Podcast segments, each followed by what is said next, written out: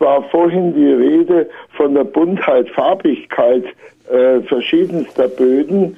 Äh, es gab mal eine interessante Wetten-Das-Sendung über die verschiedensten, 50 verschiedene Sandsorten musste da einer äh, eine Auswahl treffen und erraten. Hm. Äh, liegt es an den gelösten Mineralstoffen und wenn das daran liegt, dann könnte man ja auch sagen, der Boden, der Boden von seiner Buntheit verträgt nur diesen oder jenen Anbau. Ja, also es sind in der Tat Mineralstoffe, es ist Eisen, Mangan beispielsweise, das für die Färbung äh, mitverantwortlich ist.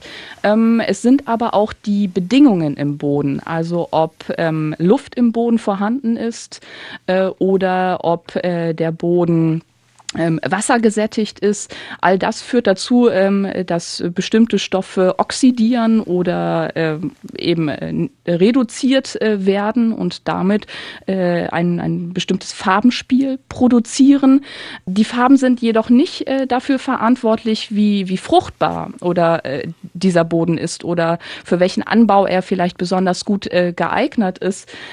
Natürlich kann man aus äh, der, der, Färbung des Bodens auf die Standortbedingungen, so nennen wir das, ähm, zurückschließen und äh, bekommt eine Ahnung, ähm, ob man diese Standorte äh, landwirtschaftlich nutzen kann und welche Nutzung da vielleicht geeignet ist. Das hat aber weniger mit der Farbe an sich zu tun. Ich glaube, die Böden sind vielleicht für sich selbst schön oder für uns, wenn wir sie aufgraben.